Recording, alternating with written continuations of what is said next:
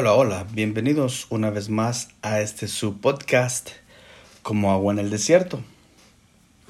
Entonces seguiremos en esta oportunidad a eh, seguir eh, la segunda parte eh, del capítulo 2 de este tremendo libro, Fuego extraño.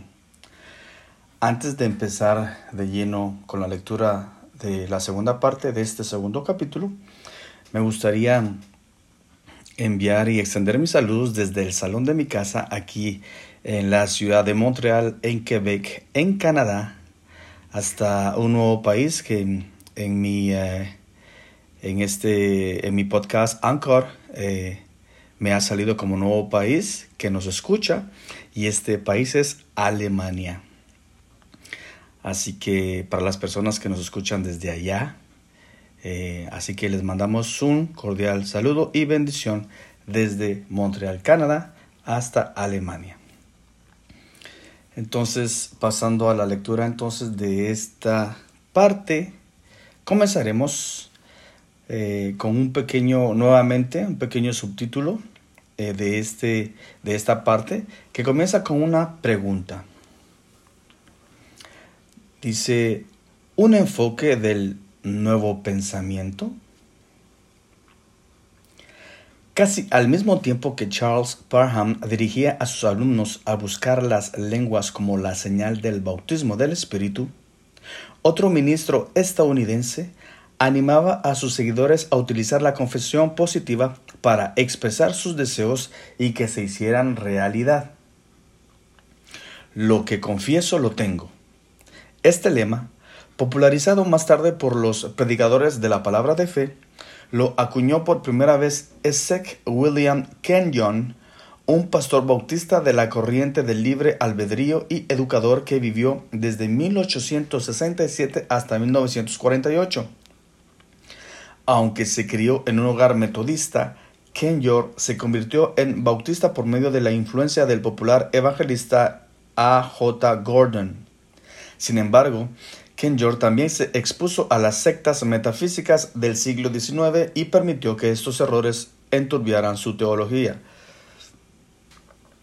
En 1892 asistió a la Universidad Emerson de Oratoria en Boston, que se especializaba en adiestrar a académicos para las sectas de las ciencias metafísicas, en particular lo del nuevo pensamiento metafísico. El nuevo pensamiento se originó una generación antes debido a las enseñanzas de Phineas P. Kimby, un filósofo de Nueva Inglaterra, hipnotizador y sanador que enseñaba que las realidades físicas podían ser manipuladas y controladas por medios mentales y espirituales. Las enseñanzas del nuevo pensamiento hicieron hincapié en que una inteligencia superior o fuerza divina estaba presente en todas partes, que los seres humanos poseían una naturaleza divina que podrían utilizar su mente para alterar la realidad física y que al pensar correctamente podrían librarse de la enfermedad y la pobreza. Las ideas de Kimby fueron popularizadas por sus seguidores, entre ellos Mary Baker Eddy, quien incorporó la enseñanza del nuevo pensamiento a la secta de la ciencia cristiana. Después de egresar de Emerson College, Kenyon fue pastor en varias iglesias bautistas. En 1898 inició el Instituto Bíblico Bethel en Spencer, Massachusetts. Sirvió como presidente de la institución hasta 1923 cuando renunció en medio de un remolino de controversias que nunca se hicieron públicas. Dejando Massachusetts, llegó al oeste, estableciéndose durante varios años en el sur de California antes de mudarse a Seattle, Washington, a principios de la década de 1930.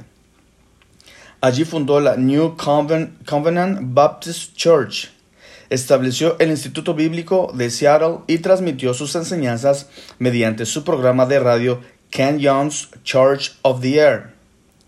Él no era pentecostal, pero en sus últimos años visitó reuniones pentecostales y fue invitado a hablar en el famoso Templo Angelus de Amy Simple McPherson en Los Ángeles. Aunque murió justo después del final de la Segunda Guerra Mundial, muchos de los evangelistas sanadores destacados de los años de la posguerra fueron claramente influenciados por él y citan su obra. trace el fundamento doctrinal de cualquier maestro de la palabra de fe y encontrará que se remonta a E.W. Kenyon. La enseñanza de Kenyon era seriamente aberrante en varios niveles. En su predicación y enseñanza combinó elementos centrales de la filosofía del nuevo pensamiento con la teología cristiana, afirmando que las personas pueden cambiar sus circunstancias físicas simplemente haciendo una confesión positiva de la palabra de Dios. Por ejemplo, para ser sanados, los creyentes solo necesitan declarar que ya están curados. Como Kenyon explicó, la confesión siempre antecede a la curación. No vea los síntomas, vea la palabra y esté seguro de que su confesión sea valiente y vigorosa. No le haga caso a la gente, es Dios el que habla. Usted está curado. La palabra dice que lo está. No le haga caso a los sentidos. Dele a la palabra su lugar. Solo quienes hacen una confesión positiva pueden esperar resultados positivos. Por el contrario, aquellos que pronuncian palabras de pesimismo están condenados al fracaso. Citando de nuevo Kenyon, usted rara vez se eleva por encima de sus palabras. Si habla de enfermedad, se mantendrá al nivel de su conversación. Si habla de debilidad y fracaso, actuará de ese modo. Siga diciendo, yo no puedo conseguir trabajo o yo no puedo hacer esto, y sus palabras reaccionarán sobre su cuerpo. ¿Por qué sucede esto? Porque usted es un ser espiritual, no es un ser físico. Básicamente es un espíritu y el espíritu registra las palabras como un pedazo de papel secante absorbe la tinta. Al hacer hincapié en el poder creativo de las palabras y la idea de que la enfermedad es espiritual, no física, Kenyon proveyó la premisa básica de lo que después sería la teología de la palabra de fe. Las enseñanzas de Kenyon también sentaron las bases para el énfasis en la prosperidad material de la palabra de fe. Para él, el Evangelio no solo ofrecía la esperanza de una futura recompensa en el cielo, sino también prometía bendiciones materiales en la tierra, aquí y ahora. Él escribió, El valor del cristianismo reside en lo que vamos a obtener de él. Somos cristianos por lo que podemos conseguir en esta vida y reclamamos una esperanza de un mundo por venir. También exigimos que el Dios al que servimos y adoramos escuche nuestras peticiones, nos proteja del peligro, nos consuele en el dolor. Según Kenyon, Dios nunca planeó que viviéramos en la pobreza, ya sea física, mental o espiritual. Él convirtió a Israel en cabeza de las naciones económicamente, económicamente. Cuando entramos en alianza con Dios y aprendemos de sus formas de hacer las cosas, no podemos fallar. Él le dará la capacidad para hacer de su vida un éxito. Si tales declaraciones suenan inquietantemente similares a la verborrea moderna de los predicadores de la prosperidad y los televangelistas reconocidos, sí que lo son. Ellos obtienen su material de Kenyon. Sus ideas novedosas pronto se infiltraron en el movimiento carismático, donde dieron a luz al movimiento carismático Palabra de Fe, tal como Dennis Hollinger observa. Varios evangelistas sanadores pentecostales de la década de 1940 y 1950 habían leído las obras de Kenyon y a veces las citaron. Sanadores por fe como William Braham y Oral Roberts sentaron la base sobre lo que pudo ser el Evangelio de la prosperidad en los círculos carismáticos. No obstante, fue Kenneth Hagin, conocido como el padre del movimiento de la palabra de fe, quien popularizó la obra de Kenyon, incluso plagiando gran parte de los escritos de Kenyon en sus propios libros. Los predicadores de la prosperidad que le siguieron desde Kenneth Copeland hasta Benny Hinn y Creflo Dollar. Todos han sido influenciados por Hagin. Y como hemos visto en el capítulo anterior, el Evangelio de la Prosperidad se ha convertido en la fuerza dominante en los círculos pentecostales y carismáticos modernos. De la misma manera que el carácter personal de Charles Perham proyecta una oscura sombra de sospecha sobre los inicios del movimiento pentecostal, la incorporación de los principios del nuevo pensamiento de E. W. Kenyon revela el verdadero origen del movimiento de la palabra de fe y el Evangelio de la prosperidad. Para Perham, que esperaba hablar en auténticos idiomas, su experiencia inicial fue una falsificación. Para Kenyon, que integró la filosofía metafísica a sus sermones, su teología resultante fue una secta. Los maestros de la palabra de fe que siguen los pasos de Kenyon deben su origen a hombres como Phineas P. Kimby, es decir, su teología pertenece a la misma familia que la ciencia cristiana, la teosofía, el mesmerismo, la ciencia de la mente, el Swedenborgianismo y el nuevo pensamiento metafísico. El Evangelio de la Prosperidad resultante es una mezcla del dualismo neognóstico, el misticismo de la nueva era y el materialismo descarado. Se trata de herejías destructoras, segunda de Pedro 2.1, que proclaman salud y riquezas mientras sus víctimas quedan desamparadas moralmente y en bancarrota espiritual. ¿Por qué enfocarse en las contribuciones de Charles Perham y E. W. Kenyon? La respuesta es simple. Estos dos hombres son los responsables de las bases teológicas sobre las que todo el sistema carismático está construido. Representan sus raíces históricas. Como fundador y arquitecto teológico del pentecostalismo, Parham articula los principios e interpreta las experiencias que provocaron el movimiento carismático moderno por lo que sus errores y fracasos ponen en tela de juicio el fundamento sobre el cual se construyó todo el sistema. Como el abuelo del movimiento de la palabra de fe, Kenyon les proporciona a los posteriores predicadores de la palabra una receta para el veneno doctrinal. Su conexión con las sectas metafísicas explica la corrupción disimulada inherente a los populares mensajes de los teleevangelistas de hoy un nuevo despertar? A pesar de sus dudosos orígenes, el movimiento carismático moderno ha crecido hasta convertirse en una entidad masiva. Su crecimiento sin precedentes ha llevado a algunos observadores a declararlo como una nueva reforma. En las palabras de un erudito, el cristianismo está viviendo una reforma que resultará aún más básica y radical que la que estremeció a Europa durante el siglo XVI. La presente reforma está sacudiendo los cimientos de una manera más espectacular que su predecesora del siglo XVI y sus resultados serán más profundos y radicales.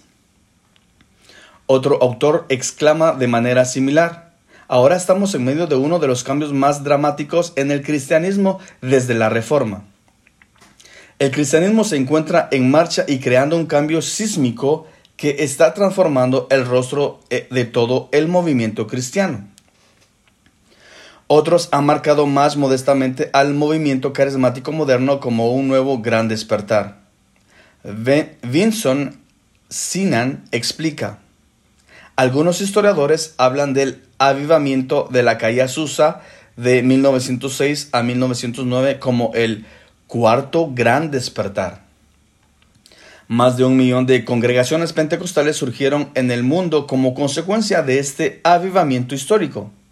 El movimiento de renovación carismática también procede del movimiento pentecostal, el cual comenzó en 1960 y extendió la renovación del Espíritu Santo tanto a las principales iglesias protestantes como católicas en todas partes del mundo. No es raro que los cristianos carismáticos hagan conexiones entre su movimiento y el gran despertar del siglo XVIII. En parte, esto se debe a la popularidad del avivamiento de Nueva Inglaterra, que tuvo lugar a finales de la década de 1730 y principios de la década de 1740, bajo la dirección de notables predicadores y teólogos como George Witherfield y Jonathan Edwards. Sin embargo, también existen paralelos con los arrebatos emocionales que a veces caracterizaron las reuniones de avivamiento del siglo XVIII. Durante el Gran Despertar, el pueblo lloraba en arrepentimiento por sus pecados, algunos gritaban de alegría por haber sido perdonados y otros estaban tan abrumados que se desmayaban. En algunos casos, las emociones fueron aún más extremas. Como lo explica Douglas Jacobsen, durante el gran despertar que tuvo lugar en la Norteamérica colonial, las personas a veces se sacudían con convulsiones, emitían sonidos similares a gruñidos y chillidos de animales, o caían en estado de trance. Este tipo de manifestaciones físicas de la lucha espiritual y la liberación no fue inventado por los pentecostales. La manifestación física de lo espiritual es parte de la historia más larga de los avivamientos. Es comprensible que muchos de los puritanos de Nueva Inglaterra fueran escépticos en cuanto al avivamiento debido al emocionalismo que parecía acompañarlo. Entre ellos se encontraba un pastor de Boston, Charles Chauncey, quien se quejaba de que la religión en los últimos tiempos ha sido más una conmoción de las pasiones que un cambio en el estado de ánimo de la mente. En su sermón de 1742, el entusiasmo descrito y advertencia en su contra, Chauncey arremetió contra el gran despertar, argumentando que el avivamiento había intercambiado la verdadera espiritualidad por el sensacionalismo sin límites. Su último libro, Season Thoughts of the State of Religion in New England, Pensamientos experimentados sobre el estado de la religión en Nueva Inglaterra, se hizo eco de los mismos temas, condenando lo que él consideraba excesos religiosos que ocurrían en las reuniones de avivamiento. Jonathan Edwards, un ferviente partidario del Gran Despertar, era muy consciente de las preocupaciones planteadas por Charles Chauncey y otros puritanos de la luz antigua. En julio de 1741, cuando Edwards predicó su sermón más famoso, Pecadores en las manos de un Dios airado, la respuesta de la gente fue tan intensa que ni siquiera pudo terminar su mensaje. Como señala George Marden, el tumulto se hizo demasiado grande cuando la audiencia se llenó de voces, gemidos y gritos. ¿Qué debo hacer para ser salvo? Ah, me voy al infierno. ¿Qué debo hacer por Cristo? Solo dos días antes, Edward predicó en un culto en que se celebraba la Santa Cena en Suffield, Connecticut. La respuesta fue igual de emocional. Un visitante que llegó después del sermón dijo que desde casi medio kilómetro de distancia podía oír gritos, chillidos y gemidos, como los de una mujer con dolores de parto mientras la gente agonizaba por el estado de, sus almas. Algunos se desmayaban o estaban en trance, otros eran vencidos por una extraordinaria agitación corporal. Edwards y otros más oraban con muchos de los angustiados y llevaron a algunos a diferentes grados de paz y alegría, a otros al éxtasis, todos alabando al Señor Jesucristo, e instó a las personas a venir al Redentor. Al defender el gran despertar de sus críticos, Edwards reconoció que necesitaba hacerle frente a sus preocupaciones acerca de este tipo de arrebatos emocionales. Lo hizo en el verano de 1741, al tratar directamente con el tema en un mensaje de apertura que pronunció en su alma mater, Yale College. En su mensaje, que fue publicado luego de, um, la marca distintiva de la obra del Espíritu Santo, Edwards explicó que la legitimidad de un avivamiento no se podía determinar en base a respuestas emocionales. Edwards argumentó que su habitual lógica lúcida que los fenómenos físicos intensos como lágrimas, temblores, gemidos, fuertes gritos, agonías del cuerpo o la pérdida de la fuerza física no prueban nada sobre la legitimidad de un avivamiento. Él no creía que había llegado un tiempo de dones extraordinarios del Espíritu Santo. Así que negó, contrario tanto a algunos radicales de su época como a los posteriores pentecostales, que los signos de éxtasis eran la mejor prueba de un verdadero derramamiento del Espíritu Santo. Al mismo tiempo, insistió en que los arrebatos emocionales no eran evidencias abrumadoras en contra de la presencia del Espíritu Santo las pruebas reales o marcas distintivas de una obra genuina del Espíritu de Dios no tenían nada que ver con tales efectos dramáticos o la falsa de ellos. Por el contrario, encontró que estas pruebas eran las vidas cambiadas de los que ahora vivían según los dictados del Evangelio y manifestaban los rasgos y virtudes de los cristianos verdaderos. Al encontrar sus señales de identidad, en la primera carta de Juan, Edwards sostuvo que una verdadera obra del Espíritu Santo solo puede medirse en base a los criterios bíblicos. Las experiencias emocionales pueden ser poderosas, pero no son una prueba de que Dios está verdaderamente en el asunto. Después de todo, Edwards reconoció que el entusiasmo a menudo se propaga incluso cuando los evangelistas proclamaban una falsa doctrina y Satanás podía simular verdaderos despertares. De la misma manera que Edwards enunció las verdaderas eh, señales de la obra del Espíritu, también delineó señales negativas o falsamente positivas, signos que pueden acompañar a una verdadera obra de Dios, pero también podían ser fabricados por hipócritas. Edwards colocó los arrebatos emocionales y las respuestas físicas a la predicación en la categoría de no determinativos. Por sí mismos, estos fenómenos simplemente no prueban la legitimidad de un avivamiento. ¿Cómo entonces se puede discernir entre un verdadero avivamiento y uno falso? O más directamente, ¿qué diferencia una verdadera obra del Espíritu de una falsificación? La respuesta, Edwards afirmó, se encuentra al probar los espíritus. Tomando esta frase en 1 Juan 4.1, el teólogo puritano extrajo cinco principios del cuarto capítulo de la carta de Juan y de este modo desarrolló una base claramente bíblica que se puede aplicar a cualquier supuesta obra de Dios. Por lo tanto, Edwards evaluó las experiencias de su día a través del lente de las escrituras mostrando principios bíblicos relacionados con la mayor controversia religiosa de ese periodo de la historia. Por esa razón, su enfoque proporciona un modelo útil para que lo consideremos como R.C. Sproul y Archie Porrix explican. Cuando aparecen señales de avivamiento en el pasaje de la historia, una de las primeras preguntas que se plantean es la autenticidad. Autenticidad. ¿Es el avivamiento verdadero o un mero estallido de emoción superficial?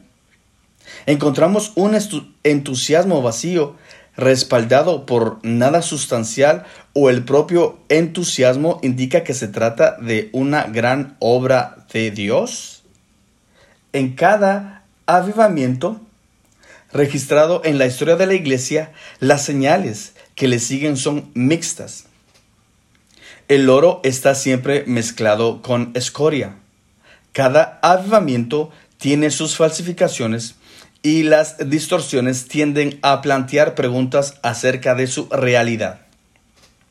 Este problema ciertamente ocurrió en el gran despertar del siglo XVIII en Nueva Inglaterra, en el que Jonathan Edwards fue una figura clave. Sus marcas distintivas proporcionan un cuidadoso análisis de ese avivamiento destacando su contenido así como sus excesos. No obstante, el estudio del teólogo puritano sobre el asunto tiene más relevancia que su aplicación a ese singular avivamiento. Proporciona una guía a seguir en todos los periodos de renovación y por esto tiene un valor perdurable para nosotros hoy. En los días de Jonathan Edwards, los cristianos estadounidenses estaban tratando de determinar si el gran despertar era una verdadera obra del Espíritu Santo. Edwards respondió escudriñando las escrituras con el fin de realizar dicha evaluación. Expresó su objetivo así. En la era apostólica tuvo lugar el más grande derramamiento del Espíritu de Dios que jamás hubiera ocurrido.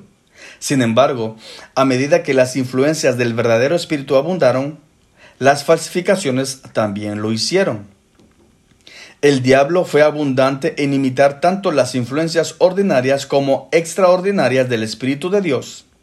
Esto hizo que fuera muy necesario que la Iglesia de Cristo tuviera ciertas reglas, marcas claras y distintivas, con las que pudiera proceder de forma segura al juzgar lo verdadero de lo falso. Estas normas están diseñadas con claridad en Primera de Juan 4, donde se trata esta cuestión de una manera más expresa y plena que en cualquier otro lugar de la Biblia.